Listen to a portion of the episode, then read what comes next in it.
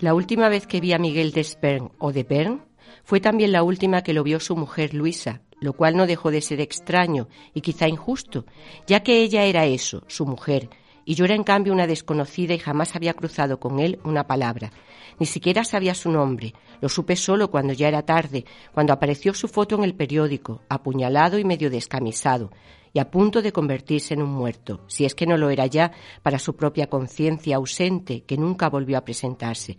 Lo último de lo que se debió de dar cuenta fue de que lo acuchillaban por confusión y sin causa, es decir, imbécilmente, y además una y otra vez, sin salvación, no una sola, con voluntad de suprimirlo del mundo y echarlo sin dilación de la tierra, allí y entonces. ¿Tarde para qué? me pregunto. La verdad es que lo ignoro.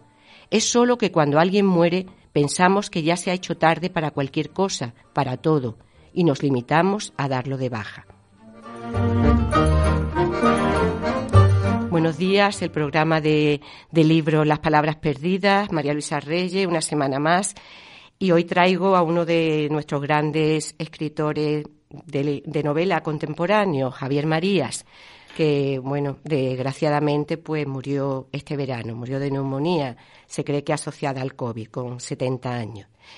Pues Javier Marías era eh, uno de los hijos del gran filósofo eh, Julián Marías y de la escritora Dolores Franco Manera. Y bueno, una familia mm, realmente de intelectuales, porque uno de sus hermanos es un músico muy reconocido, otro es también un gran economista eh, y otro hermano es eh, uno de los más importantes críticos literarios de críticos de cine. Él además tuvo una formación, eh, su padre estuvo exiliado y se formó en Estados, en Estados Unidos, ¿no? aunque después volvió a España. Empezó a escribir muy joven, con 19 años ya escribió en 1970 Los Dominios del Lobo y, y después otra serie de novelas, pero realmente, realmente la primera novela eh, que aparece en 1988 y que tiene un gran éxito es, toda, es Todas las Almas. En esta narra la historia de un profesor español que imparte clases en Oxford, lo que dio lugar a que el narrador fuera identificado como Marías, porque Javier Marías también fue eh, traductor, eh, dio clases de traducción en Oxford, en, una de, uno de los colleges de, allí. Aparte ha sido traductor. Y es también interesante porque él... Eh, al, haber sido traductor de joven, hizo del personaje del traductor y de la idea de la, de la traducción un tema central en su obra. Muchísimos de sus protagonistas son traductores. Eh, y en esta, en esta primera novela ya, ya empieza eh, a tratar los temas que, que, se van, que se van a eh, bueno, que se van a presentar en todos sus libros, ¿no? Que es una tensión entre la urgencia que tienen los personajes de conocer y la dificultad que hay de comprender, de comprender cosas. Siempre se ha dicho que él trata mucho de los temas que han ocupado a la sociedad española en las últimas décadas, como pueden ser la traición, eh, la memoria, eh, la ambigüedad moral, el no saber si una cosa está bien o está mal, y, y el y el peso inesperado del pasado en sus personajes. Eh, en 1992 publica la que, va, la que en ese momento fue, bueno, fue un auténtico boom, eh, Corazón tan blanco. Ahí hay una mezcla de novela y ensayo y en cuestión de, meses había publicado eh, millones de ejemplares. Se, ha traducido a todas, a todas las lenguas, ¿no? Y fue como si dijéramos el pistoletazo de salida y, se le recuerda, se le recuerda mucho por, por esta novela. Eh, voy a leer el inicio y ya veréis cómo, cómo atrapa, ¿no? Dice, no he querido saber, pero he sabido que una de las niñas, cuando ya no era niña y no hacía mucho que había regresado de su viaje de bodas, entró en el cuarto de baño, se puso frente al espejo, se abrió la blusa, se quitó el sostén y se buscó el corazón con la punta de la pistola de su propio padre, que estaba en el comedor con parte de la familia y tres invitados.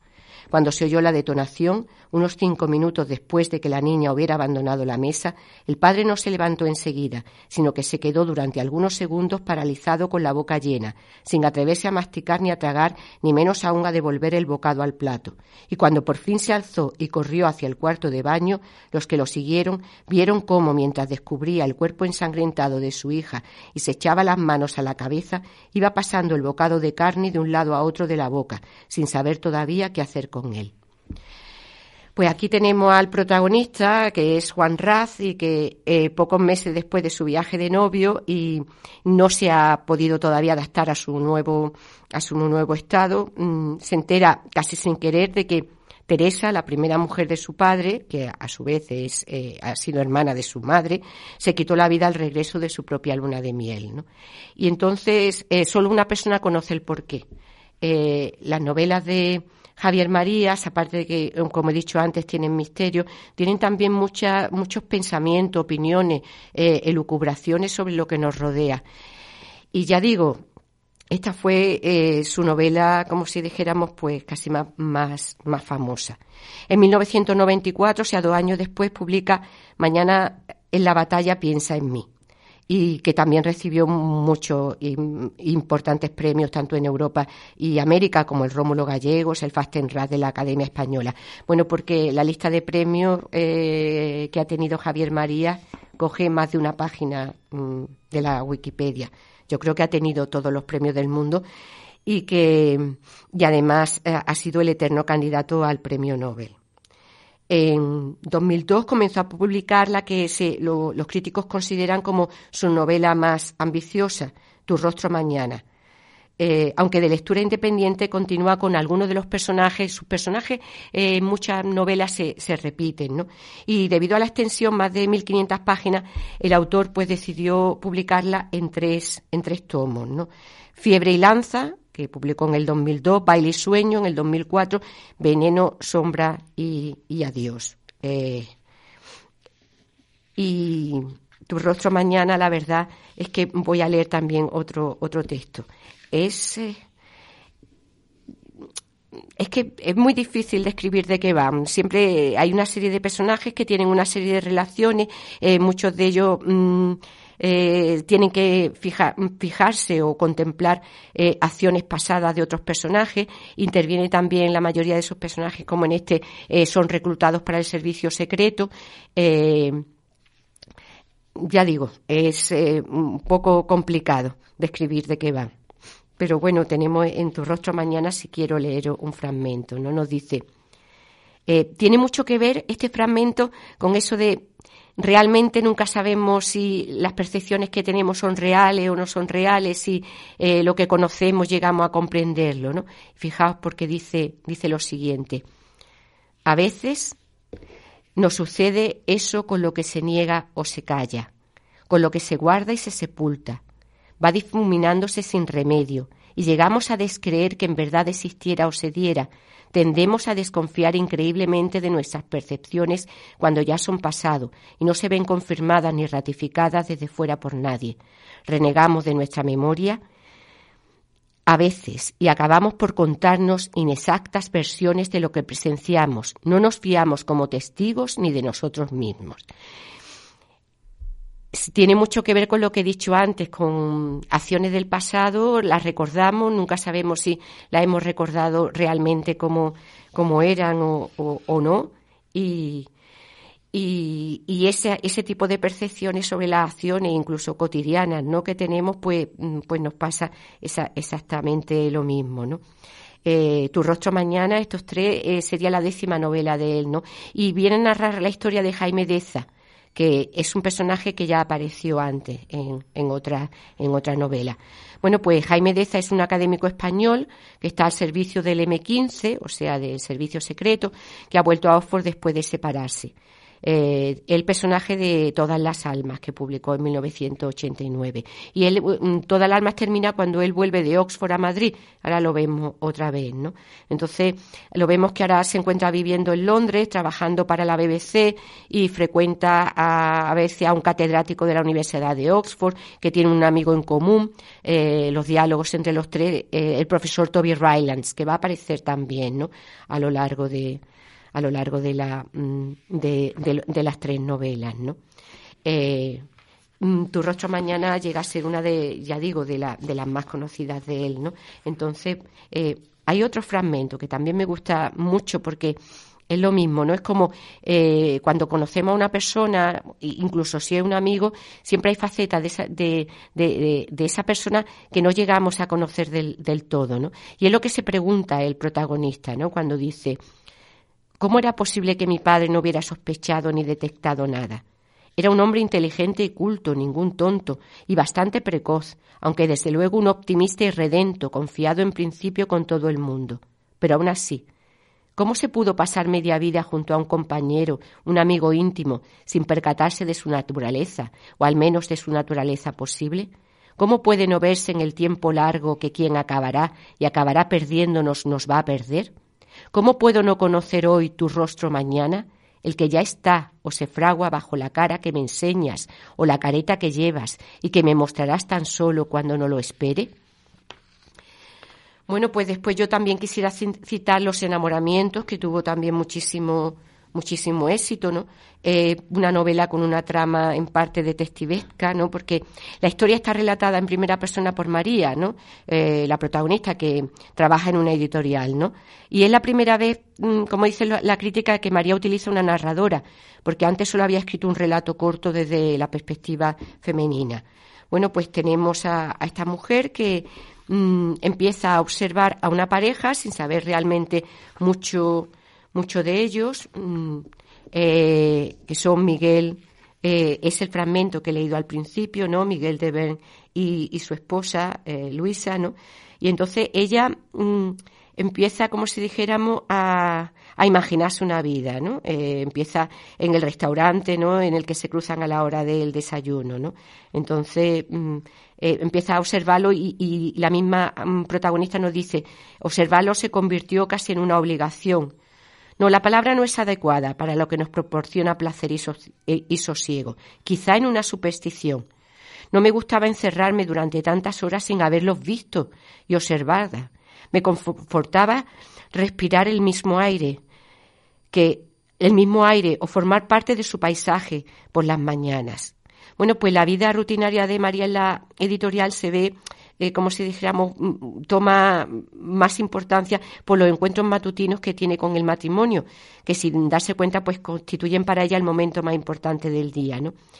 Y bueno, eh, y dedica también un capítulo completo en, su relato a hablar sobre su percepción de los novelistas para los que trabaja, ¿no? Y dice que son los más engreídos y exigentes. Ahí hace el Javier María hace aquí como una autocrítica, ¿no? Hay otro, hay en esta novela, mm, a mí lo que me gustó es que hay una reflexión sobre el estado de enamoramiento, ¿no?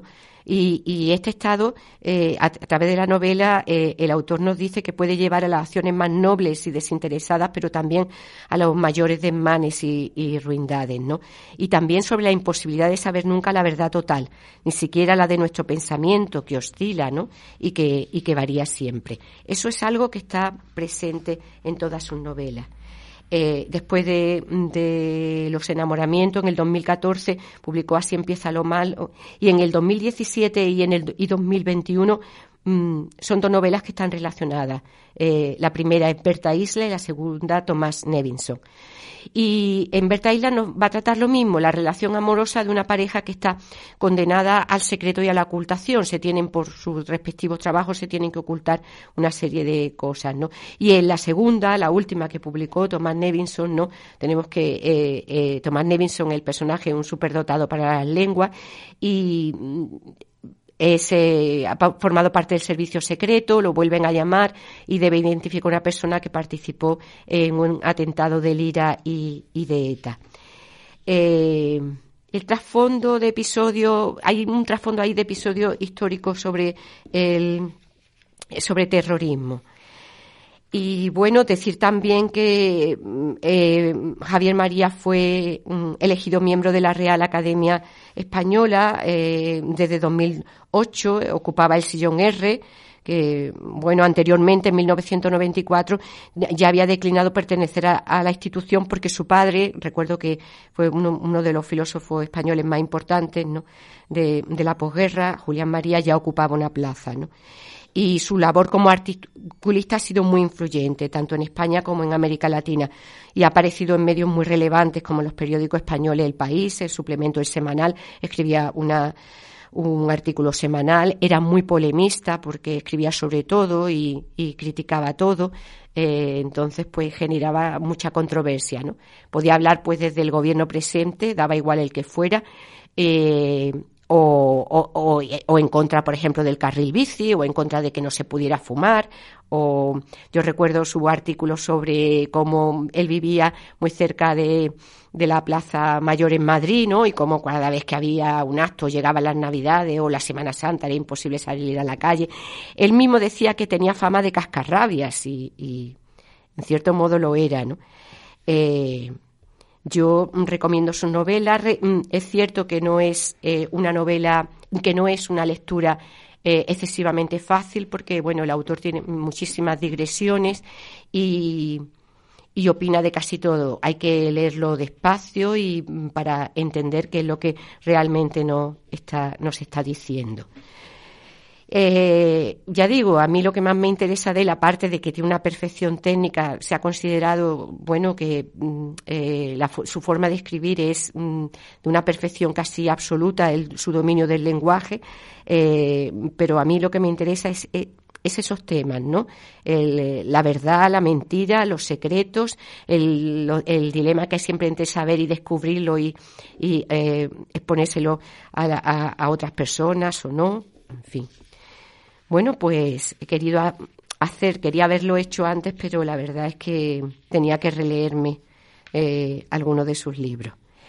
Y, nada más, decir que ya digo, el eterno candidato al Nobel, eh, todo el mundo decía que es, muy posible que este año se lo hubieran dado, y, y termino, termino leyendo, como siempre, un fragmento de él. Y bueno, espero que hayamos empezado bien el año y mucha salud, es lo que os deseo a todos, mucha fuerza y, como siempre, buena semana y buena lectura. No, nadie está obligado a ocuparse del amor que otro le tiene, ni aun menos de su abatimiento o despecho, y sin embargo reclamamos atención, comprensión, piedad y aun impunidad por algo que solo incumbe al que lo experimenta. Hay que entenderlo, decimos. Lo está pasando muy mal y por eso maltrata a todos. O también. Le han hecho daño, está en guerra con la vida, porque está destrozado, y en verdad él no podía vivir sin ella, como si no querer a alguien o dejar de hacerlo fuera algo contra ese alguien, contra el que sí quiere o continúa haciéndolo, una maquinación o una represalia, una decisión para perjudicarlo, cuando justamente jamás es eso.